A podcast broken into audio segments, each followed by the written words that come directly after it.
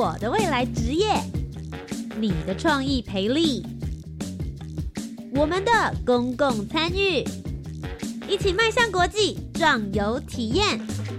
你的青春，你的青年时代，这里是青年故事馆。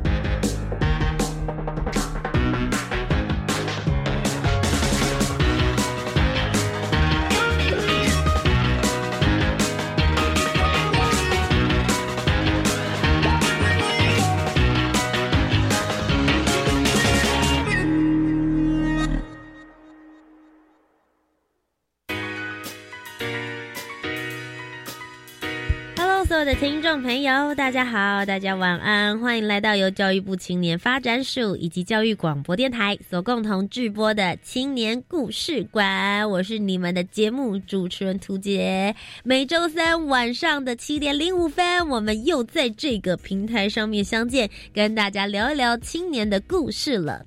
今天要跟大家聊的主题是什么呢？我不知道大家有没有注意到，教育部青年发展署其实有一个计划，叫做青年回想计划。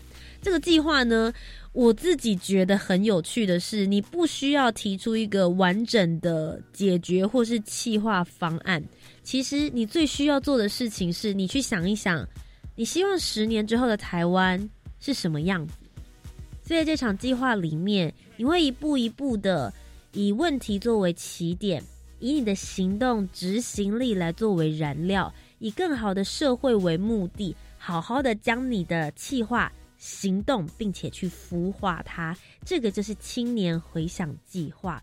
那其实这一两年，他们已经举办到了第二届，今年要到第三届的时间了，孵化出了非常多的青年创新团队，把他们梦想中的那些计划，或者是还不成熟、还没有放到市场上面去尝试过的那一些点子，他们真正把他们放到这个社会当中，让大家看一看，执行出属于他们自己的梦想轨迹。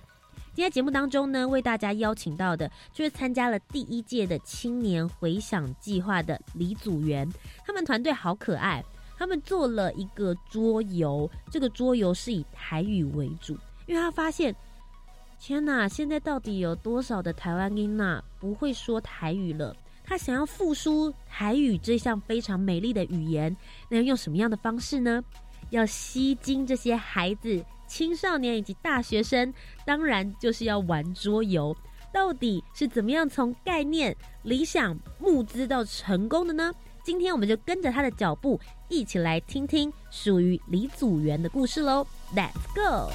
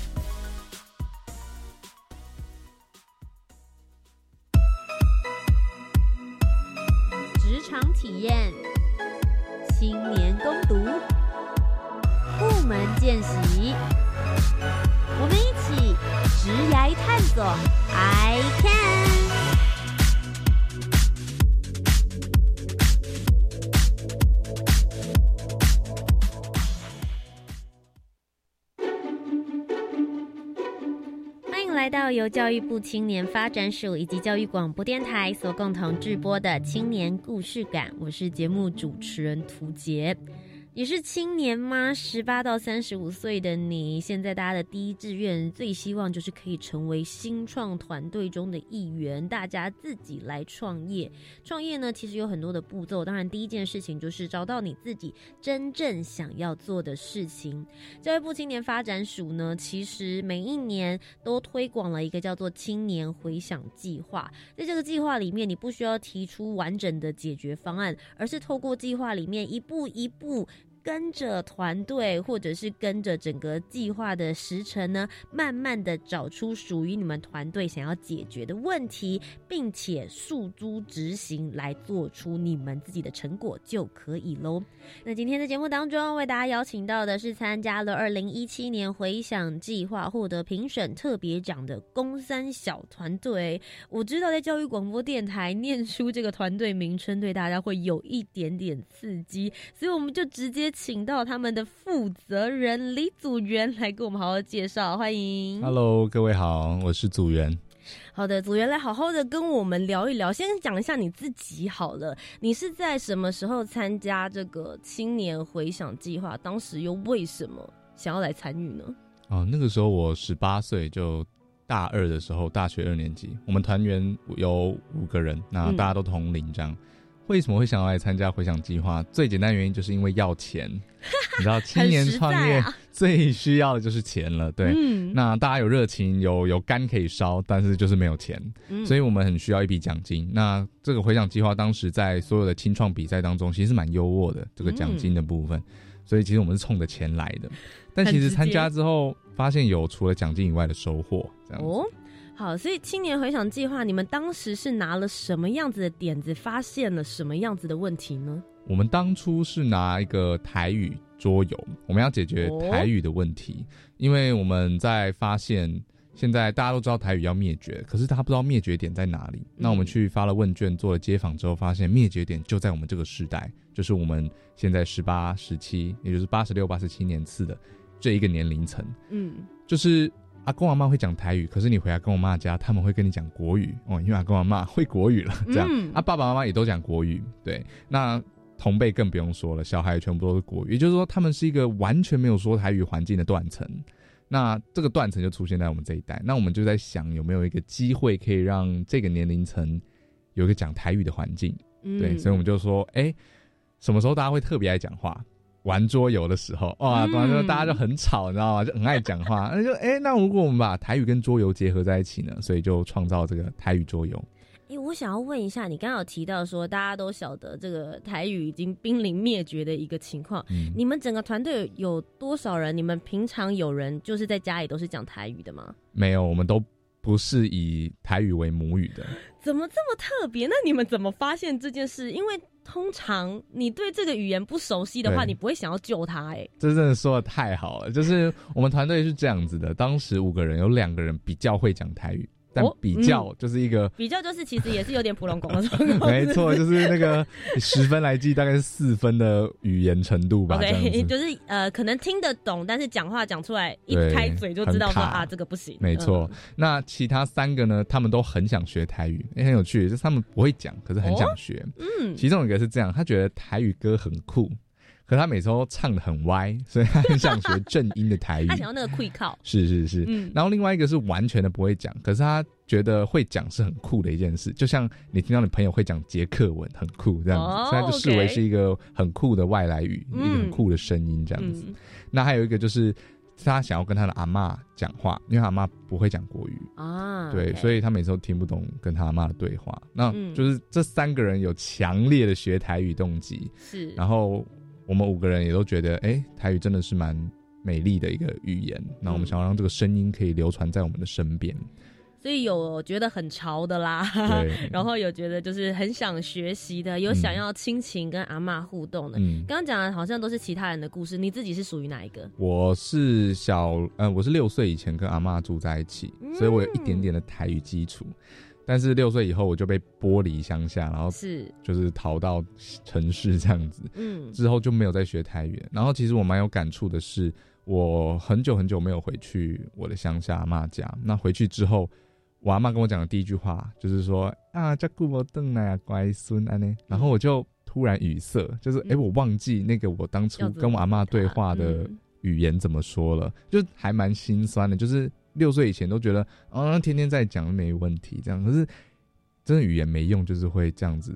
剥剥离你的生活，真的，我跟你有一样的经验。我小时候住高雄，然后也是阿妈带大。我那时候台语也是超溜，然后后来因为我就出国念书了，回来之后啊，因为台语久不用，我竟然第一句开口要讲哇的时候，我讲成爱。哦，然后我阿妈就很惊讶，她说啊，母汤母汤，就出国 就出国回来之后，一句台语连话都不会说了，这样，所以我特别能够感受到你说的那一个台语久不用之后，你就很容易遗忘。那如果说在我们这个时代，大家都开始不用它，或者是用的机会越来越少的时候，确实它就会这个文化。会从台湾离开，对，所以就来聊一聊你们所创造的这一款桌游吧。台语桌游，哎，怎么玩啊？好，它是这样子的，就是有两个阵营，嗯，哦，好人坏人，那目的就是要杀死对方阵营。那怎么杀呢？就是每个人身上都会带两个东西，嗯，比如说内裤、长颈鹿。哦啊，然后你可能是苹果跟香蕉，就这样。认真的吗？内裤跟认真的，认真的。哎，我们都是采用日常最常用的这个用品。谁会平常带长颈鹿在路上啊？为什么会加长颈鹿？这也是一个故事。然后没有啦，反正就是大概就是带两个东西。那你的目的就是问出对方的东西有什么？对，啊，你只要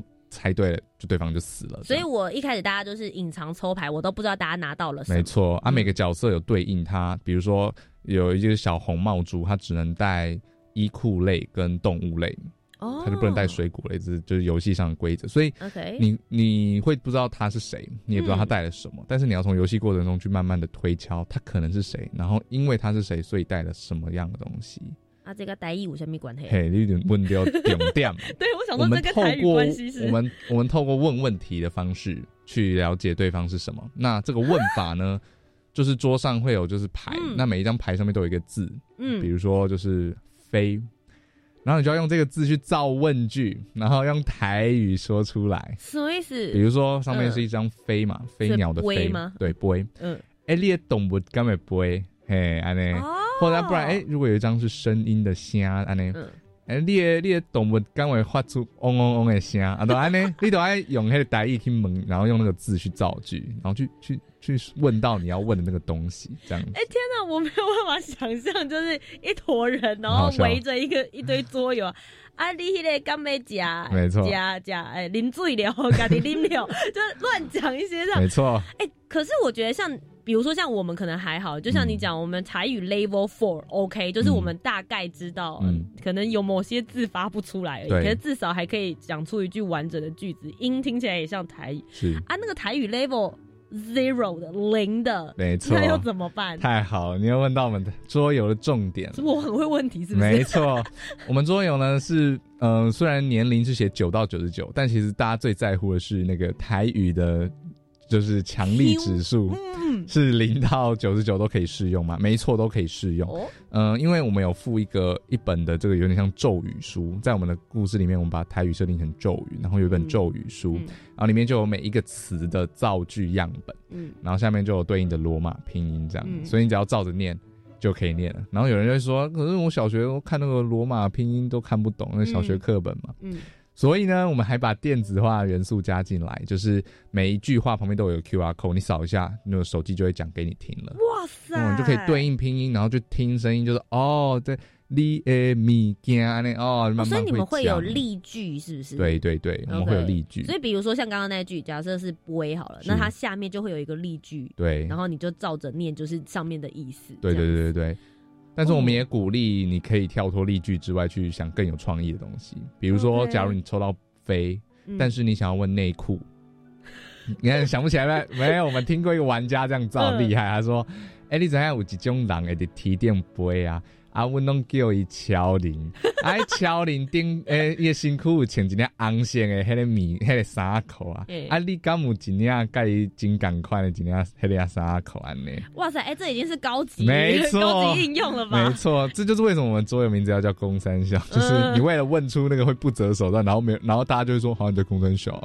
”就是大大概是这样的，很很热闹、很好玩的一款游戏。哎，可是其实它比较像是教育类的一款游戏，我相信这个。呃，呃桌游的名字，当初应该是有引起了一阵风波吧？大家好好的讨论一下，为什么要用“公三小”？感觉有更多可以代表台语的意思，为什么特别选这个呢？我们后来内部仔细讨论之后，发现“公沙毁”是最好的这个名字，就是因为它既有传达出那个嘴炮，然后不知道你在讲什么的意涵，然后又有又不会太不雅。对对，但应该。但因为一开始我们会用公三小，是因为这款游戏就是目标就是朝向大学生，因为这就是我们的台语断层嘛。OK，对，所以我们就是希望有一盒台语桌游放在架上，但大家不是第一个先看到台语桌游这四个字，你看到台语桌游，你就会哦教具，然后放回去。对你不会拿。对，但是你看到共三小，哎，什么东西啊？拿下来看一下，就是我们希望就是创造一个这样的话题，嗯，OK，所以名字才取的比较露骨。OK。那实际在推行到市场上面来说呢，大家的接受度怎么样？没错，这又是另外一个我们成长的故事。就是因为刚刚说了，我们的 TA 一开始是定那个年轻人，嗯，所以我们才会用募资平台，因为年轻人比较常用募资平台。嗯，没想到一上募资平台之后。广大教育界的朋友，以及在推广台语的这个嗯比较资深的前辈们，就是大量来信问说，哎，就是这款可不可以大量的订购？这样就结果到后来，这个订单最主要来源是来自于教育界朋友，还有亲子爸爸妈妈。对我们万万没想到，嗯，可是当然他们随之而来的问题就是，哎，那个名字可不可以？就是他们无法想象他的小孩拿着爸爸爸爸，我要玩共三小这样子的场景，这样子。那我们后，因为我们那个时候。要上募资，然后要有一些公司很好的东西，所以商标什么都申请的。然后其实那些很难改，对，就是公三小已经就是定下去，就这样了。对，那其实我们一直在想有什么补救方法，因为印刷厂那边也都谈好了，这样如果要改，又是又是两三万这样重印的费用。我们后来决定这样子，就是我们还是维持公三小。那在盒子上你会有大大裸露的“公三小”这三个字，但是在内容物上你完全没有这三个字的露出。哎，就是我们的牌内，其实也因为就是我们排版师的一个灵机一动的点子，就是因为他觉得宫三桥画成罗马拼音很长嘛，对，所以他在排啊，就是或者是嗯本子上面的设计都写 K S S。就把它变缩写哦，也就是说技巧性毙掉。没错，就是家长今天买了一盒共三小，赶快把盒子丢掉，然后就留了一盒牌跟本子。哎，要不要来玩台语桌游？哎，对，就可以避掉这个问题。我知道，他会是那个，比如说大家去吃喜饼的盒子，然后里面放着 你们的台语桌游，有点像这样子。对，对，孩子会说：“爸爸，爸爸，我要玩那个红帽子。”OK，OK，对，没有问题，也是一个方法。所以其实你们还是有。做了一些就是市场上面的需求，做了一些调动。对，那呃，我们那边有一个统一回复，就是如果有人觉得我们的名字不雅的话，那我们这里的统一回复是说，呃，我们我们都知道语言一定都会有不雅的词，每一个语言都是。就小时候学英文，大家都知道。那其实我们没有办法阻止小孩去触碰一个语言的脏话，但是我们希望当大家听到台语的脏话的时候。不是从一个不明所以、无法被教育的环境里吸收，因为常常小孩子第一次学会脏话是在同才中学的，他根本不知道那什么意思。对，嗯，讲什么东西？跟我讲，就这样乱讲，觉得很酷，他不知道什么意思。但如果今天他们看到了第一次这个字的露露出是在一款桌游上，然后爸爸拿着它说：“哎，爸爸，什么是公三小啊？”爸爸就说：“哦，公三小是一款，呃，是一个比较。”就是粗俗的话啊，你就是在问你在讲什么啊？这样啊，如果别人以后这样对你讲，你就不要回嘴，这样就是一个不礼貌的话，你也不要这样对别人讲。就是我们希望让孩子们触碰到的第一个脏话的机会，是在一个可以被教育的环境下。对，因为我觉得这个说法蛮好的啊，很温柔，对吧？对对，虽然听起来感觉你刚刚有讲到说是官方说法，可是我觉得它听起来。一点都不官方，嗯，它是确实是给了孩子一个教育的空间，因为我们的成长过程。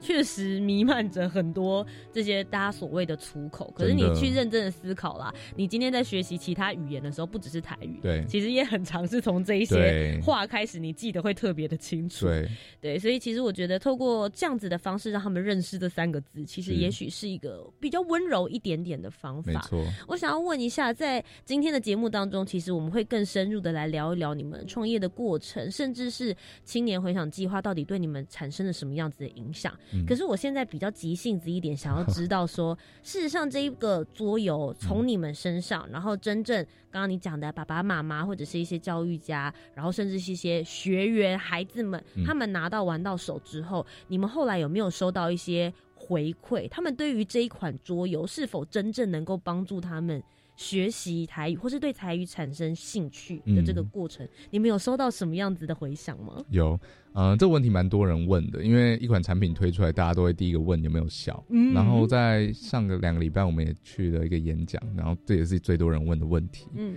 好，然后其实我们也有统一回复，没有有啊，但是有个我不喜欢听官方，但是这是一个真实的故事。那我们在一个台中场测试的时候，那我们的一个行销行销总监叫央林，他在跟他的室友们玩这个四点三这个版本，嗯，啊玩，那他朋友完全不会讲台语哦，然后大家就呃很吵，然后玩玩了两场这样子，啊，就是就是因为我们那款桌游真的太好玩，然后就是你即使他讲台语，你也会觉得。很好玩，没有教具感，所以大家就这样不不笑完两场之后，哎，我我朋友我央林的想法，他是觉得哎四点三好像可以玩。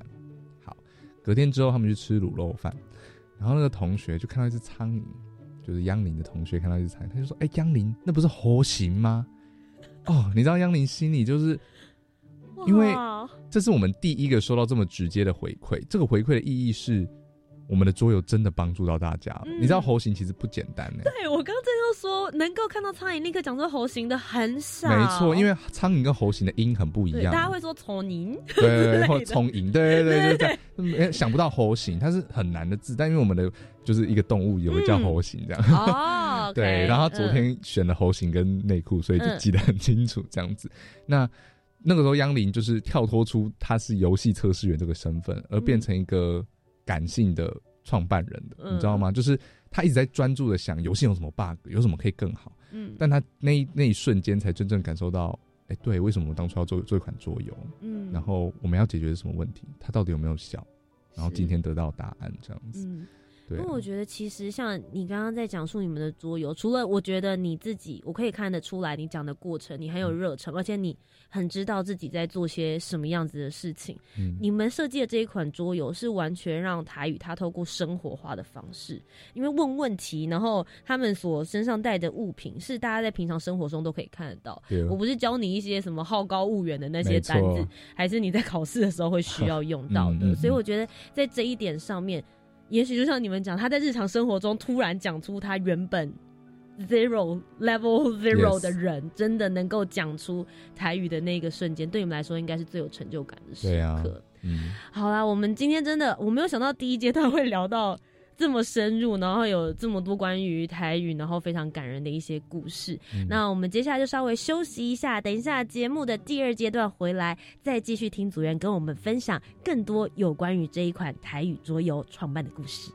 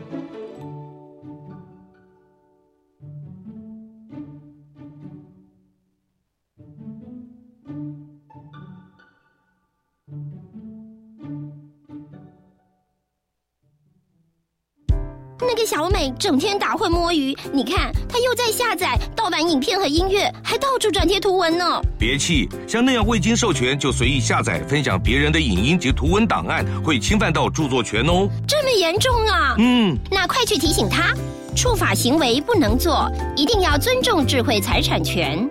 智慧局提醒您，禁止网络非法下载影音、图文及照片等著作，以免触法。以上广告由经济部智慧财产局提供。你听过联合国身心障碍者权利公约吗？我知道，这是强调身心障碍者跟一般人一样，享有平等的权利。对，无论设备设施、教学课程、活动规划，或是学习所需要的用品，都希望让每一个人能使用以及参与。那如果有身心障碍学生还是没有办法使用，该怎么办呢？可以依照个人需求做合理调整。以上广告是由教育部提供。童年的时光是生命里最珍贵的回忆，安稳长大是弱势孩子心中最渴望的幸福。我是爱心大使李国义，邀请您参加蒲公英宝宝助养计划，串起您我的关怀与温暖，帮助失依儿迎接美好未来。中义基金会爱心专线零二二九三零二六零零二九三零二六零零。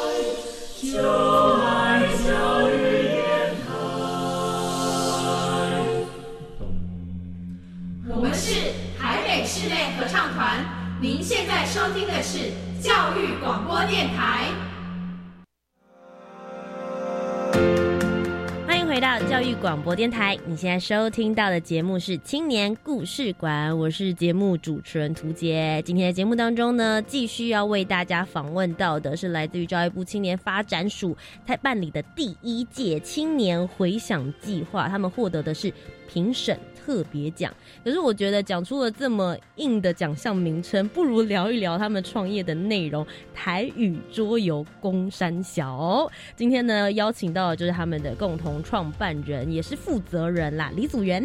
Hello，大家好，我是祖源。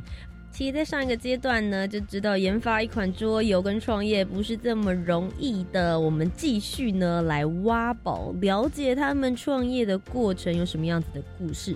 我们就从青年回想计划继续来聊喽。嗯，你们其实一开始那时候发现这一个问题，然后决定要找资金嘛。所以就来参与了青年回想计划。可是这个计划其实并不是想象中这么简单，我写一写，然后丢过去，阿婶有就好嘞。对，它是一个闯关计划的概念。跟我们聊一聊这一段历程吧。好，呃，其实我们团队有点偷跑，就是因为他的就是回想计划的规则，它是先你要先想到问题，嗯，想到问题之后要去把那个问题定义好清楚。我我我直接举例好，比如说。哦，现在是社会很多角落有很多问题哦，残障人士哦，剩食问题，然后环保问题。好，今天我决定要解决文化问题了。好，这是第一关。第一关之后呢，你就要把这个文化问题再定义清楚，什么的文化问题？嗯，台语好了。好，谁的台语问题？呃，年轻人的台语问题。OK，这就是定义问题。好，定义问题完之后呢，你就要去想解决方法。那解决方法比就是像说，哎，我想要解决年轻人台语问题，用什么解决？你要用游戏吗？还是手游？嗯，或者是桌游？那你有很多方法可以解决，选一个去解决。所以这里就会把你要解决的问题，你试着想要提供的答案去解决，去想出来，这样。嗯。那其实到这一步就蛮后期了。是。那到这一步之后，其实你要把一些很详细的内容都都想清楚，比如说你的 TA 是谁？像刚刚那个，我想要解决年轻人的台语问题。他的 T A 不一定是年轻人哦，他 T A 也许是他们的爸妈，会买东西的人，也就是这一步你要把 T A 定清楚，然后 T A 定完之后，你就会发现商业模式也要定清楚，用用什么买？如果商业如果那种 T A 是爸妈，那他是不是他们比较偏好实体店的购买，或者是或者是网络购物？对，那如果你的 T A 是年轻人，是不是可以考虑群众募资？对，这里就是整个都是要息息相关的。那这里定好 T A，定好商业模式之后。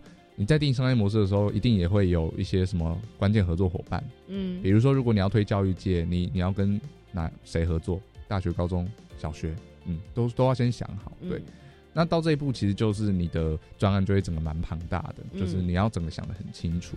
那其实我觉得青年回想，他并没有那么积极的要，呃，要你一定去实践，然后做出很猛的成绩来。但是他鼓励你实践，因为我觉得它的重点是你想到个点子，然后去试着验证它。嗯，你可以做小规模验证，比如说就去群众募资，因为群众募资没什么成本，对你不用真的印了一百套，然后去丢市场，这种风险太大。对，但你一定要去做做看，去把你的点子，把刚刚那一套模式去小规模的验证，可不可行？可行之后。你又会有一份更完整、看起来更猛的报告。嗯，那大概它的从头到尾的历程是这样子。那这样整个计划参与的话，大概是多长的时间？一个学期。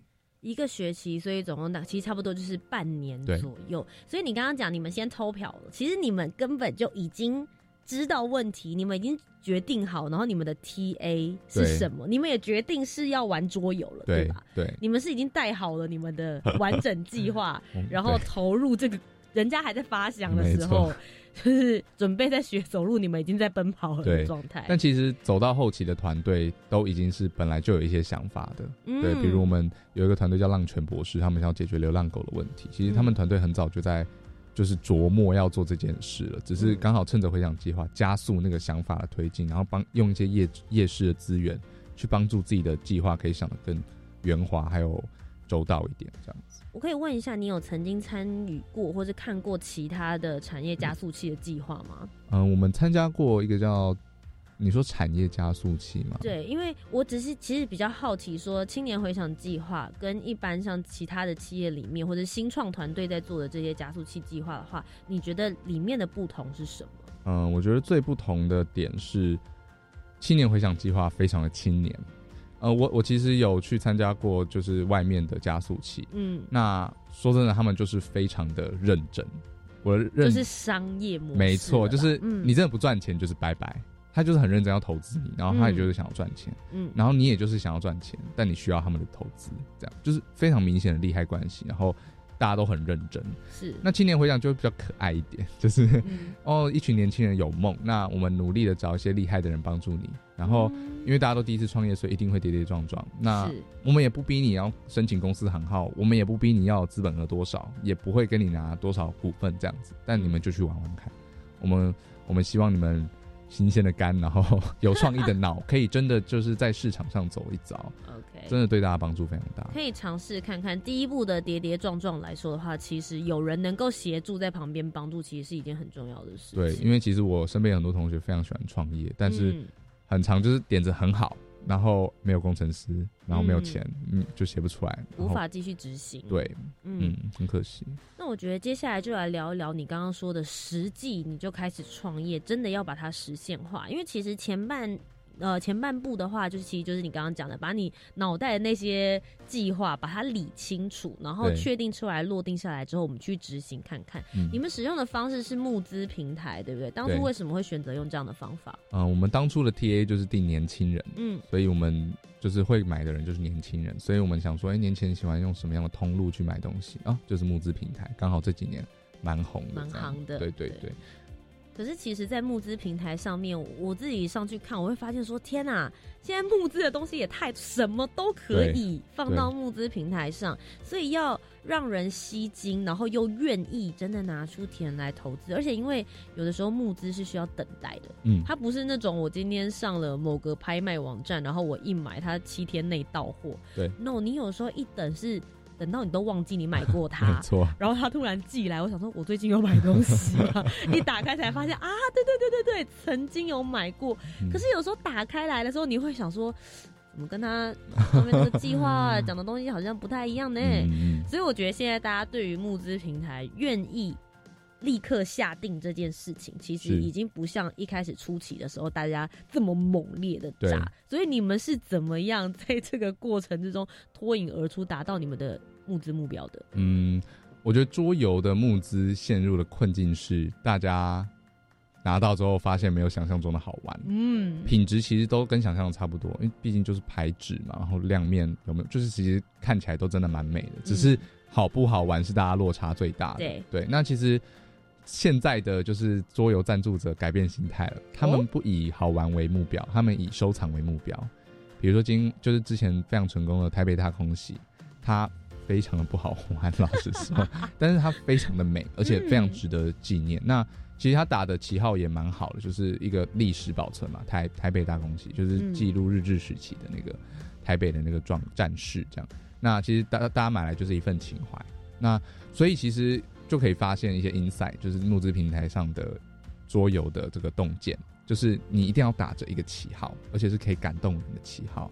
那我们打的旗号就是台语。OK，故事要说的好。对。所以你们就拿着这个台语。来说故事，也许有一些亲情的连接啦，然后文化的不想要被陨落的这样的过程。呃，这是我所以我们的影片其实再三考虑了很久，因为。如果照刚刚那样的说法，会让我们的桌游变得很沉重，就是有点像是历史的拯救者，哎，不对，文化拯救者，有点像这样感觉。然后大家就会觉得这款就超教具，好像我不买就对不起台湾之类。但我们 我们其实没有要那么就是苛责大家，就是因为它毕竟是一款 party game，还希望再可爱一点。对对对，所以我们的开头就用。你知道台语即将消失了吗？哦，就是我配音。等一下，台语，你知道台语即将消失吗？这没有压力吗？这个压力跟刚刚一样吧？我们刚刚我们是用很大的压力开场，然后突然就喂，然后就让三只小猪跑出来，就是我们的游戏角色嘛。嗯。然后在那边耍可爱，就是哦，真的要不见了，那怎么办嘞？然后阿妈就拿出啊，我有这盒公三小，哦，这要怎么玩呢？这样的，然后后面就可爱可爱的让它画上结尾，所以就是大家会说哦，所以台语要消失了，那怎么办？哦有一款很可爱的桌游，就是他的心情比较不会到以沉重为画下句点。了解，就是用这些角色让他们来发声。对对对对，但是反正总归一句啦，就是你要在募资上面成功的话，一定要有一个主轴，然后那个主轴是吸引人的。那你要想清楚要怎么去行销这这这个主轴。对，太重的话可能就是会歪掉。比如说太重，可能就是很爱台语的人才会来看。那他们或许不会愿意出钱，对。那如果你太轻松，那可能那些家长们或者是就是爱台语的人士就会有点抗议，觉得你轻蔑这个文化了。对对对对。OK，所以其实这个过程之中，除了要面临怎么样子来处理商业模式，也就是募资的过程，然后你们还要在意。啊，外界对于这个文化拯救者对于他的看法，对，其实非常的行销，各种不同的面向都要去遇到。你自己本身念的是行销方面的学系吗？啊，不是，我是资管系，台大资管系，嗯，现在三年级。那你们团队之中有人对于行销这一块本来就比较了解，还是你们共同也是一样，大家一起撞破头之后？得到现在这样子的一个模式。我们的行销主要是有刚刚提到过那个行销总监央林，然后他很有趣，他念的是中心土木系，不务正业代表。那呃，为什么会知道他很厉害呢？是因为他自己就有在做一些小生意，比如说他就哎，他觉得排球他很爱打排球，然后就把排球做了一个抱枕，然后它的弹性跟真的排球一样，然后就去试卖，结果大成功。嗯，就是他的大成功的原因。点子是一环，但是他太会行销了，就是看他的粉砖那个互动率超高，所以我们就发现他这个特能、特特点才能，就让他来经营我们的泽泽木资啊，还有粉砖，然后就真的蛮成功的。所以其实就是去找到了相应适合的人才，挖掘到大家每一个人都在自己的位置上面各司其职。没错，现在听起来已经是很成功，然后又很欢乐，大家可以在家里好好的玩桌游。但事实上，这个过程一定你自己本身还是有经过了一些挑战跟挫折，可不可以跟大家分享一下？嗯，我觉得。还是时间吧，就是大家都知道，因为毕竟大家都还是学生，所以其实有主主线任务在，就是把书念好，不要被淡掉这样子。对，这蛮重要。对，那其实我觉得给很多现在学生创业团队来说，就是一个经验吧，就是时间的确是个问题。那要怎么平衡这件事情？我觉得就是团队自己要找到一个平衡。嗯，像其实我们五个人很幸运的，都一致把东南小当成 side project。嗯，对。那其实我觉得取得平衡比你要把它放轻放重还要更重要。就是假如你现在团队有两个人，然后一个觉得想要全职付出，然后一个觉得想要当 side project，完蛋，这完这团队一定完蛋。对，所以看你们要一起决定一个共识，就是大家呃这学期的课业先拜拜，然后全职冲这个，还是大家当 side project？对，就是我觉得有个共识之后，真的才不会吵架，不然真的你多做一点。明天就开始抱怨，然后就会失去平衡了。对对对，那我觉得其实，在时间上面的话，你一开始可能也遇到了一些挑战，那你自己做了选择。嗯，就是知道说对你来说，现在在这个过程里面，哪一个才是对你最重要的部分？对，其实我觉得这是创业者常常大家会提出来的问题，尤其你们很可爱，因为我在呃节目开始之前的时候看了。呃，工三桥的相关的资料跟资讯，然后他们每一个团队的自我介绍里面，后面都有两个，就是爆肝、爆肝、爆肝，没错。可是。年轻人就是有这个肝啊，也是啦。就你们现在这个年纪还可以熬夜的时候，隔天还可以乖乖起来上课。我可是完全不行，我需要睡三天才有办法把那个 失去的能力补回来。对，不过其实中间经过了很多的辛苦啦，然后当然很，也许也有很多熬夜的夜晚，然后想出很棒的点子的时候，心情可能会超级开心。你可不可以列举几个在整个创业的过程之中参加回想计划，让你觉得比较？印象深刻的一些故事。嗯，其实，呃，虽然刚刚直接轻描淡写说问题是时间，但是，呃，还是有一些真的很血淋淋的心酸啦。对，那其实最最多的就是我们的版本要一直更新。嗯，啊，原因是因为不好玩。你看，我刚我刚刚其实随便讲到一个四点三。的这个版本号，那其实我们现在上市的版本号是四点十，嗯，那所以我们从一点零、二点零、三点零，然后四点零、四点一、四点二、四点一二、四点二二，是这样慢慢慢慢一直，真的是迭代超级多版本，嗯，那结合时间这个问题，就会发现说，我们拿来时间测试，测试完什么时候要改，改完又要测试，你知道测试这件事非常恐怖，就是比如说我今天想要让 A 牌再多一张。光这样的测试，你就要做至少四摊的试玩会，因为这样才能把那个统计上的 bias 尽量消除。不同人这样玩，对。那原因是因为，呃，两前两组先玩原本的，后两组玩就是改过的，效果有没有比较好？嗯。然后如何评估效果比较好？桌游这种 KPI 很难定，对啊。笑声的分贝量吗？还是对你要怎么衡量？对。所以这一切很非常恐怖，然后。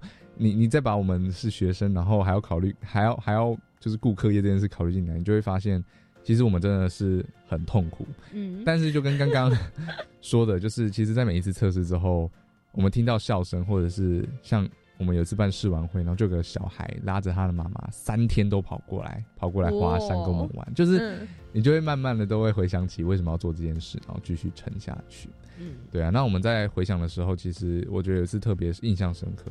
就是我们团队内的小故事，就是我们在一次测试完之后发，就是有发现一个蛮有趣的现象，就是有一个朋友他记错了，记错他带了什么，然后就是鬼打墙，就是大家玩了好久好久，找不对啊，你不是刚刚那个，为什么你会就是有冲突？你到底打死？你到底拿什么？对对对，然后后来翻拍来，哎，我刚刚讲错这样，然后大家就笑得很开心，然后就说，哎，我们要不要把这种误会就是放进游戏里变规则？因为我是规则设计师。然后我就那个时候想要推一个版本是做这个更新，嗯，啊，我非常理性这样子，我觉得刚刚那样很成功，那我就把这个成功复制进规则里，不好吗？然后我们的绘师就是画画的人，他是一个很感性的人，他就说，可是我觉得啊，意外如果不是意外，就不好笑了，就是他觉得意外之所以会好笑，是因为它是意外，意外，但你变规则，它就不是意外，它就不好笑。然后其实我那个时候蛮。我们那个时候团队是沉默的，但我我知道不是尴尬的意思，而是这是一个很漂亮的碰撞。嗯，就是我提出一个我觉得可以说服大家的点子，但今天有一个人愿意站在同一个水平，就是水水平上来跟我议论这件事，而且提出的是同样棒的反点子。嗯，然后我们就可以很往全面的去探讨这次的版本更新到底要怎么办才好。后来解决方法是让小绿帽猪多了说谎这个技能。对对对。就是因为这次才加入进来。那其实，嗯，这种讨论方式也是在回想中，就是潜移默化的被植入吧。因为在回想中的每一个团队都是这个样子，非常的就是互补，然后大家就是互相激荡、互相切磋这样。然后每次有一个更新都是快吵起来了，但素养好了，像我们这样就是不会，就是会比较理性沟通一点。对，那其实那那个瞬间真的是很感动，就是我真的很喜欢这个团队，然后。大家都好聪明，然后不会不会，你知道一面倒，然后怎么样，都是我一个人扛，就大家各司其职，然后又可以把这款桌游变得越来越好，越来越好玩，这样子。我觉得你刚刚分享的故事，就让我们，因为我我自己本身是学行销跟广告的，我们里面就有就是 brainstorming，嗯嗯嗯。brainstorming 里面有一个非常重要的事情，就是你不能永远就是人家提出来你就打枪他，对人家讲出来你就打枪他，嗯这件事情会让很多的点子死在对最一开始，永远没办法发想。对然后最后你就会发现，掌控那个大局或者是掌控未来走向的都是某几个人。对可是，在你们的团队里面没有这样子的情况发生，我非常理解一个领导人在遇到这样子的情况的时候，你才会知道。这一个团队不是只靠你一个人撑，对对，每一个人都是很重要，支撑的让这个这一款桌游《空山小》变得更好玩的，没错最重要的一个过程。嗯，我觉得先先非常谢谢你来到我们的节目当中，组员其实聊了很多有关于他们自己的故事，然后创业的过程。今天在节目的最后，是不是可以帮我鼓励一下？接下来也许他也有新的想法 idea，或者是他也发现了一些他周边的问题，他也想要提出解决的方法，鼓励一下这些青年，不论是鼓励他们来参加青年回想计划，甚至是他们要自己出来创业，你有什么样子的建议？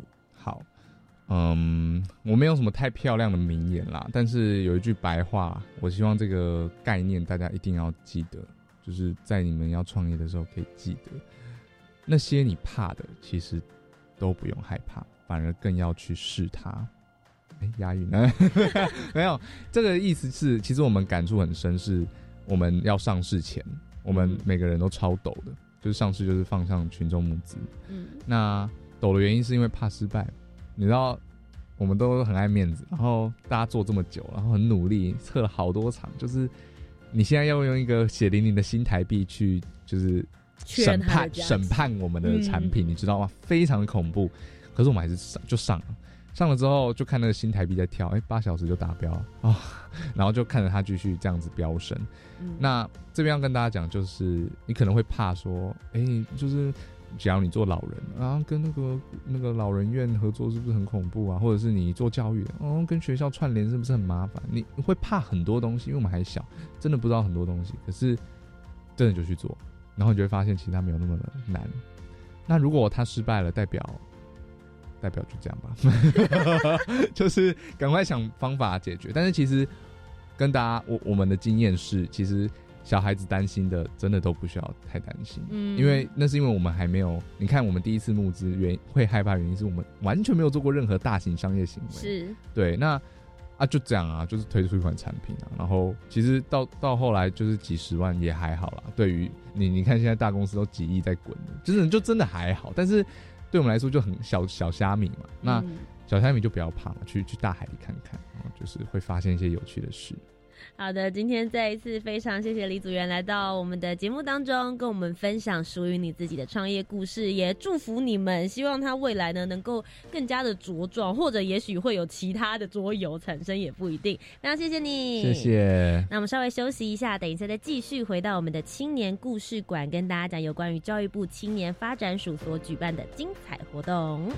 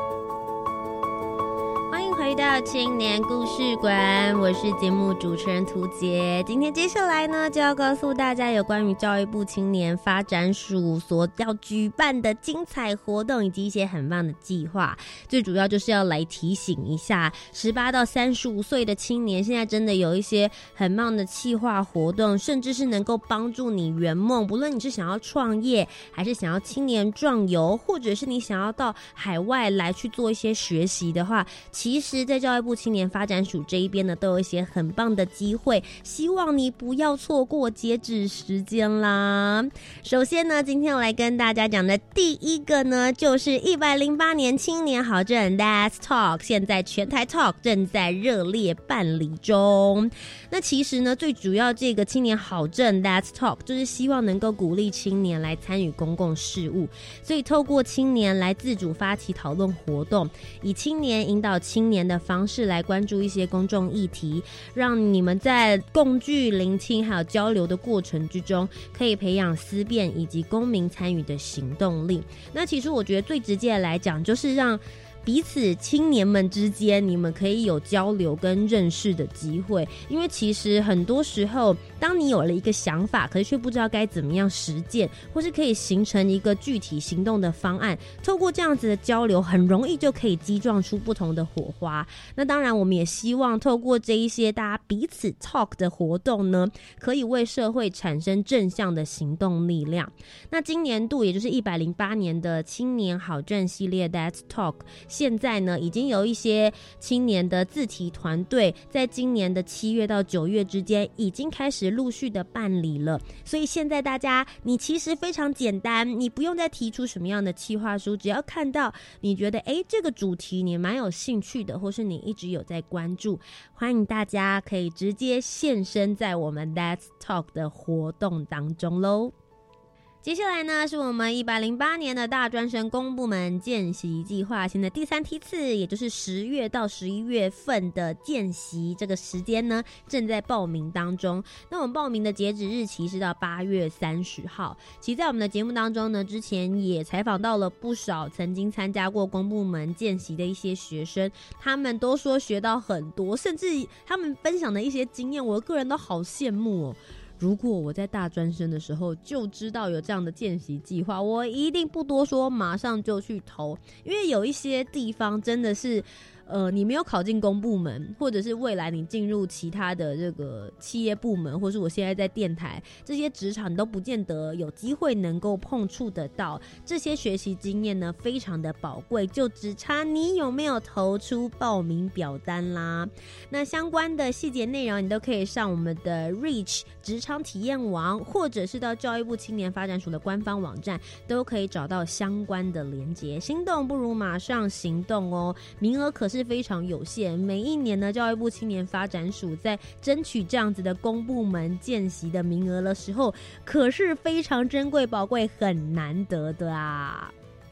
那接下来呢，就是我们的青年壮游点计划又来喽。其实青年壮游点计划呢，一直都是每一个月以及一整年度呢不间断，在全台各地都会举办的。最主要就是教育部青年发展署跟非营利的组织以及大专校院有做一个合作，他们在全国各地设置了五十九个青年壮游点，提供给十五到三十五岁的青年全年度常态而且深度的。在地服务，所以可以让大家透过不同的方式，不论是做志工、旅游、文化、生态体验，让你呢能够来了解台湾在地生活以及文化，而且也提供了很多的壮游体验的咨询服务，让你来好好的认识乡土、行遍台湾，而且随时都可以来做深度学习哦。所以欢迎大家呢有机会就可以到我们的壮游体验学习网站来报名参加，就这样子来预约一场。深度探索的体验之旅吧！接下来暑假八月份还有一整个月，欢迎大家赶快加入我们认识台湾的行列喽！以上就是我们今天的青年故事馆。如果你喜欢我们的节目内容的话，不要忘记要锁定教育广播电台，每周三晚上的七点零五分到八点钟，就由我节目主持人涂杰带着你了解有关于青年的故事吧。那我们下周再见喽！拜拜。